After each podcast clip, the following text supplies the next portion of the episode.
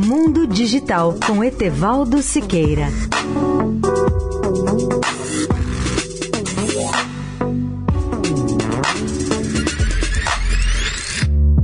Olá, amigos da Eldorado. O governo federal decidiu privatizar a Telebrás. Eu começo por afirmar que essa empresa nunca deveria ter sido reativada lá pelo governo Lula em 2010, ou seja, 12 anos após o processo de privatização ocorrido em 1998.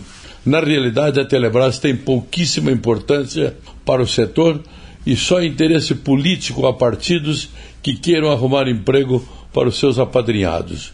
O grande tema para o debate da privatização da Telebrás será a suposta perda de soberania do país com as comunicações de segurança nacional, que passarão a ser feitas exclusivamente pelos satélites geoestacionários de defesa e comunicações estratégicas, sistema da Telebrás.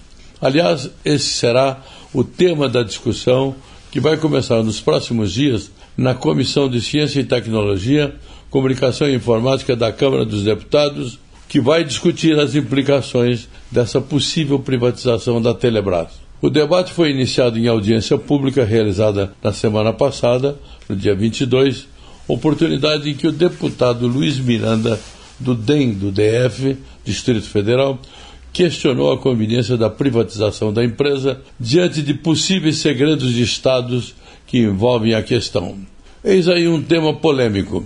Poucos especialistas acreditam seriamente que haja riscos à segurança nacional se a Telebrás se tornar uma empresa privada. Muitos especialistas admitem até que o satélite possa ser operado separadamente, tanto pelas Forças Armadas quanto pela iniciativa privada, sem qualquer problema de segurança. Etevaldo Siqueira, especial para a Rádio Eldorado. Mundo Digital com Etevaldo Siqueira.